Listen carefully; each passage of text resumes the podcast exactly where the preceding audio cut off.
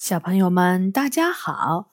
今天晚上我们继续来说《故宫里的大怪兽》第十五本《独角女孩》。这本书是由常怡写的，中国大百科全书出版社出版。今天我们来说第三章《天狗的小名儿》。告诉我吧，我实在太好奇了。我像蜜蜂一样围着妈妈转。好奇什么？妈妈回头问：“你送我什么礼物？今天是我生日。”我激动的大叫：“我知道你准备的生日礼物，快给我看看！”好吧，就在办公桌的抽屉里，你自己去拿吧。我飞快地打开抽屉，里面装着一个系着绸带的红盒子，好漂亮的盒子！是项链吗？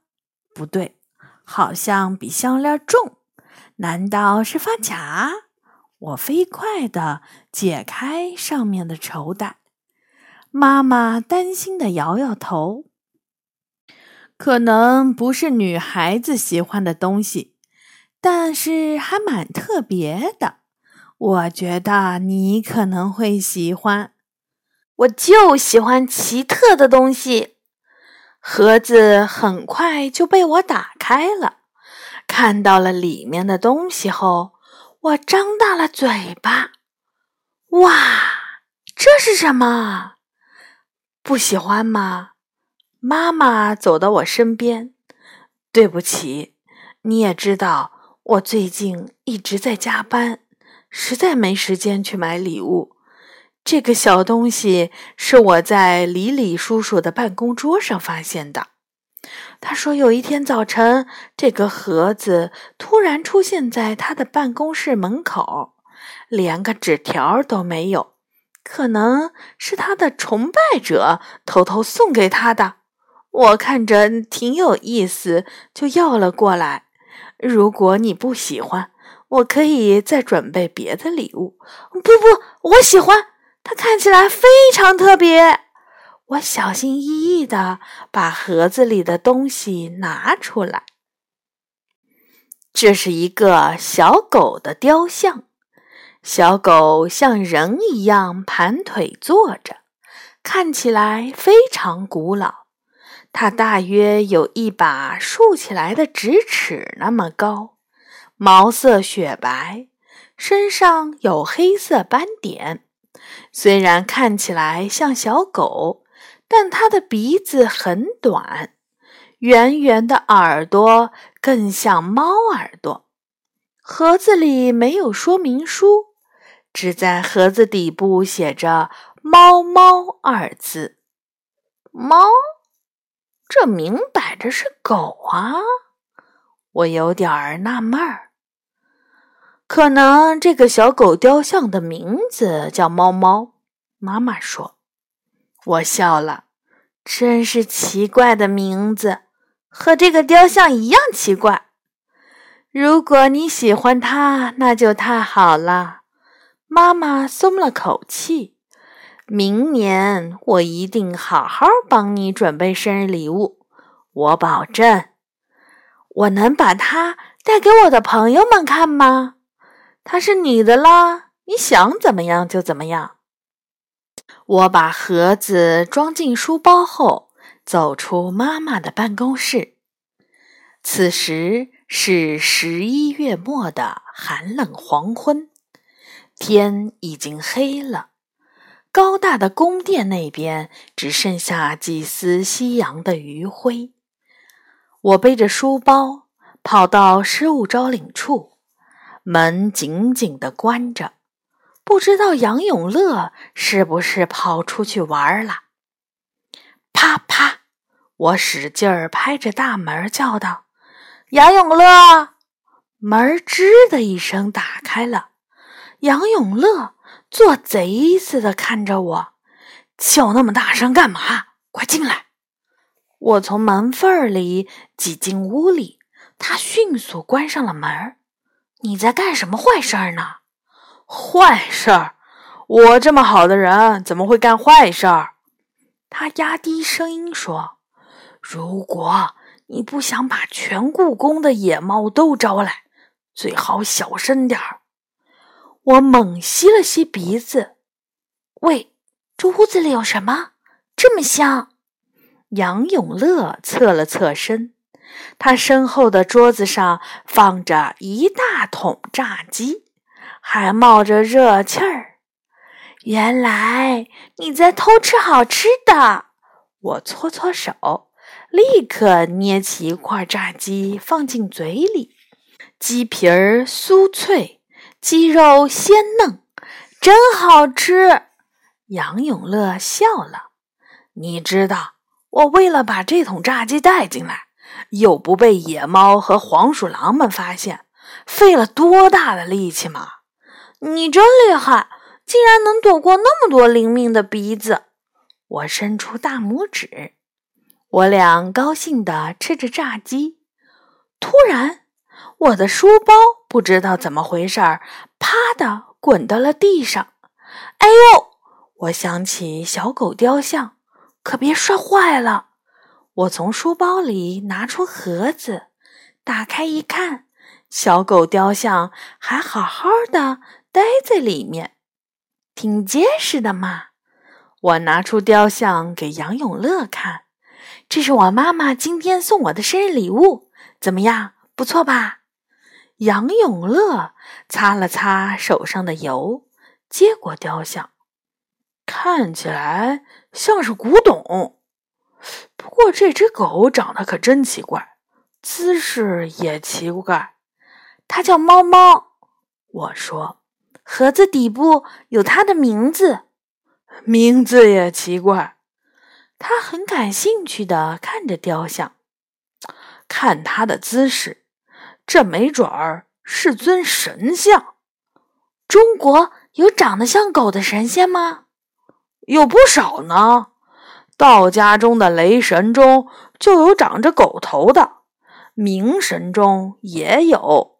满族人一直把狗当作神灵，因为狗曾经救过满族人祖先的命。杨永乐说。真有意思！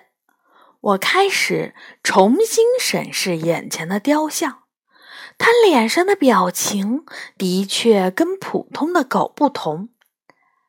来，我们一起拜拜他。万一是神仙不拜他的话，他会觉得我们不尊敬他，会带来厄运。拜一只狗，杨永乐的脑袋里总是有稀奇古怪的想法。萨满巫师都是这样的吗？好吧，你拜吧，我准备看场好戏。杨永乐把雕像放到一个高高的架子上，还特意拿了块炸鸡摆在雕像前面当贡品。然后他恭恭敬敬地拜了三拜。忽然，雕像微微颤动。紧跟着，小狗的眼珠转了转。妈呀，它是活了吗？我惊呆了。小狗的小眼睛看向我们，一眨不眨。你们好，他说：“我是猫猫绳。”它会说话！我惊慌的尖叫道：“我是神灵，会说话很正常。”猫猫绳平静地说。杨永乐皱起眉头：“我从没听说过有神仙叫猫猫神。你既然是萨满巫师，该知道万物皆神灵。”猫猫神说：“世界上还有很多你不知道的神灵。”你怎么知道我是萨满巫师？杨永乐吃了一惊：“因为我是神灵。”猫猫神说。我很喜欢你们献给我的贡品，它闻起来味道很不错。说完，猫猫神不客气地抓起炸鸡，大口大口地吃起来，连骨头都被嚼碎，咽进了肚子里。还有吗？猫猫神说：“我很久没有被唤醒了，这鸡块味道真好。杨永乐满脸怀疑，但还是拿了两块炸鸡给他。我以为生灵不用吃饭。我们的确不需要食物来维持生命，但我们很享受吃食物的过程。猫猫神飞快地把炸鸡都吃光了。说实话，它吃炸鸡的样子和普通的狗没什么两样。你既然是神灵，肯定有魔法，能不能给我们展示一下？杨永乐似乎想考验他。魔法？我以为你们通常称它为神迹。猫猫神眯着眼睛说：“这对我来说非常简单。不过我可不是你们雇来的小丑。你们想看我，就要表演。那你的责任呢？你是负责什么的生灵？”杨永乐不甘心地问。“我是驱除灾祸的神灵。”猫猫神回答：“只要你们每天为我献上好吃的贡品，我就可以保佑你们没有灾祸。”你真的拥有这种力量？我瞪大了眼睛。当然，今天我吃了你们的贡品，明天你们谁也不会遭遇灾祸。不过，我要提醒你们，我不喜欢阳光。白天的时候。你们最好把我放回盒子里，晚上再把我请出来献上贡品。猫猫神声音减弱，闭上了眼睛。现在我要睡觉了，我还要冥想一些问题。你们要是愿意，可以随时把我唤醒，当然最好是天黑以后。说完。他就变回了雕像的样子。他现在还能听到我们说话吗？我小声地问杨永乐。杨永乐把手在雕像前晃了晃，雕像毫无反应，应该是听不到了。你相信他吗？我问。我相信神灵的存在。可我不确定他是不是神灵。杨永乐拖着下巴说：“猫猫神，如果世界上真有这么一位神仙，也一定是个不入流的小神。凡是有一点名气的神仙，我们应该都听说过他们的名字。不过看起来他应该挺善良的。”我说：“我们可以试一试。”看明天是不是什么坏事儿都不会发生？没有坏事儿的一天，对我来说是不可能的。杨永乐冷笑了几声。我长这么大还从来没有遇到过，就因为这样才可以验证呀。好吧，我们走着瞧吧。我把猫猫神留在了十五招领处，主要是因为。妈妈的办公室实在没有什么适合供奉她的地方，而且她开口说话后，我就有点怕她了。说实话，第二天一早，我就把猫猫神的事情抛到了脑后。我照常坐公共汽车上学，照常坐在被冬日暖阳照耀着的教室里上课，直到一件事情发生。我才突然想起了猫猫神的话。事情是这样的：上体育课的时候，几个淘气的男孩在学校的攀爬架上打闹。其中最壮实的一个男孩爬到顶端后，不停地摇晃攀爬架。很快，架子就发出了咔啦咔啦的响声。男孩子们感觉到不妙，就赶紧跑开了。但巧合的是，我和两个同学去体育室取篮球的时候，正好路过那里，而攀爬架偏偏在那时候哗啦一下倒了下来，两个同学都被砸伤了腿，只有我奇迹般的钻到了空档里，连根头发丝儿都没有伤到。所有的老师都觉得我实在太幸运了。看来猫猫神真的在保佑我呢，我心里这么想。放学的时候，我在公共汽车站与杨永乐碰面，我把今天的经历告诉了他。这不算什么，我今天的经历才叫神奇。他有点激动地说：“首先，今天早晨我迟到了，可是班主任居然因为堵车比我到校还晚。接着，我因为忘记复习英语准备考试，所有的选择题都是靠扔橡皮决定的，没想到居然蒙对了大部分。”比我平时的成绩还高。还有，放学前我和同学打篮球时，不小心砸碎了一个过路人的眼镜儿。我想那个人肯定会教训我一顿，并让我赔眼镜儿。结果你猜怎么样？还能怎么样？赔眼镜儿呗。不用赔，因为我砸的那个人居然是溜进学校的小偷。杨永乐。得意的哈哈大笑，我人生中第一次被教导主任表扬了，哈哈哈哈哈！看来那个猫猫绳还真挺灵啊。由不得我不信，受表扬这种事儿，被杨永乐遇上，实在太稀奇了。而杨永乐。已经开始琢磨给猫猫绳的贡品了。今天晚上我们给它献什么贡品好呢？我看它挺爱吃肉，牛肉干怎么样？于是当天晚上，杨永乐拿了一整袋牛肉干，一股脑的倒在了猫猫神面前。谢谢你保佑啊！他虔诚地说。希望以后我每天都能像今天这样幸运。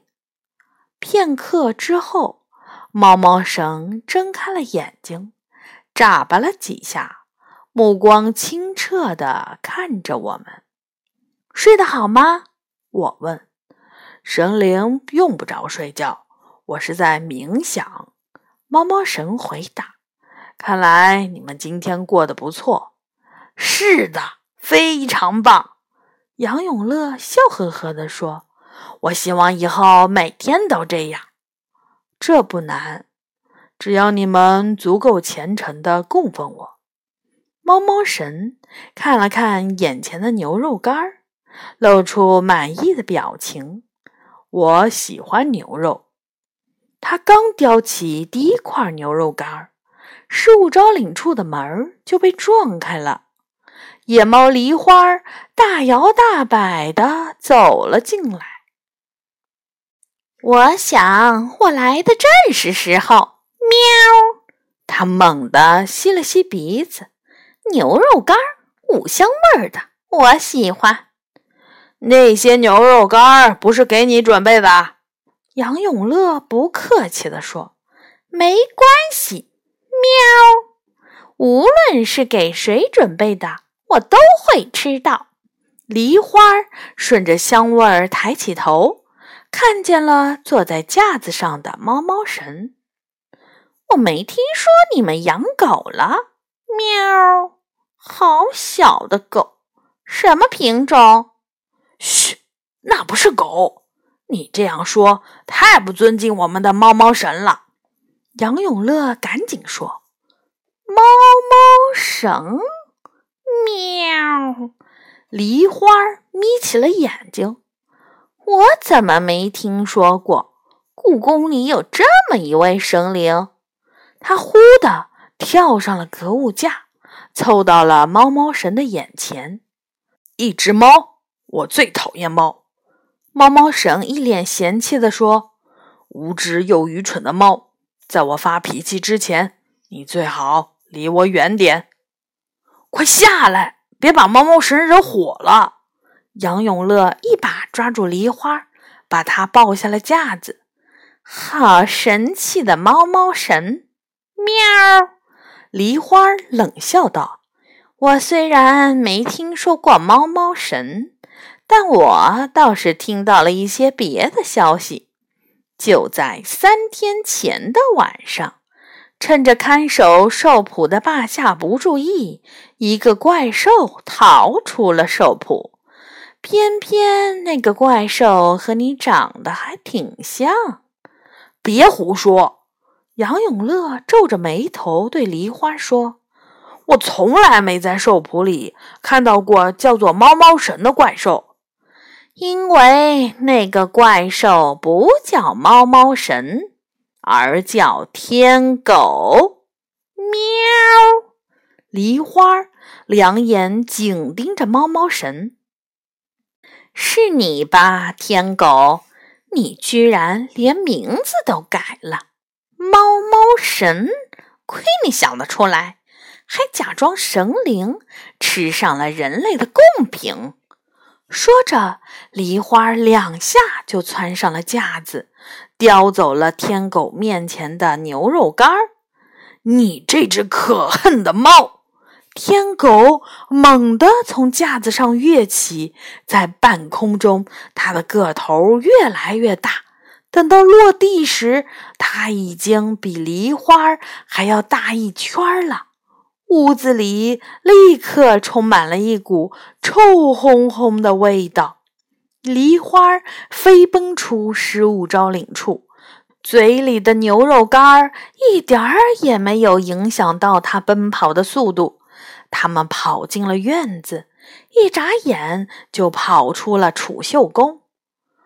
我知道梨花带天狗去哪儿了。我轻轻摇了摇头。那只狡猾的野猫一定把天狗引向了有神兽们看守的故宫图书馆。我也知道。杨永乐点点头，他呆呆地望着储秀宫的大门。好吧，看来我们被天狗利用了。它躲在我们这里，确实很难被怪兽们发现。我的生日礼物居然就这么没了，我失望地说：“看来我得让我妈妈重新送我一个。”杨永乐忽然想到了什么，他回到失物招领处，把那本兽谱的复印版找了出来。他一边查阅目录，一边翻看着。终于找到了有天狗图片的那页看这儿，我就知道他起“猫猫绳”这个名字不会是没有原因的。他笑着对我说：“我凑过去，只见天狗下面的介绍写着‘天狗，其状如鲤而白首，其音如流流，或作猫猫’。”可以御凶。好的，小朋友们，这一章呢就这样结束啦。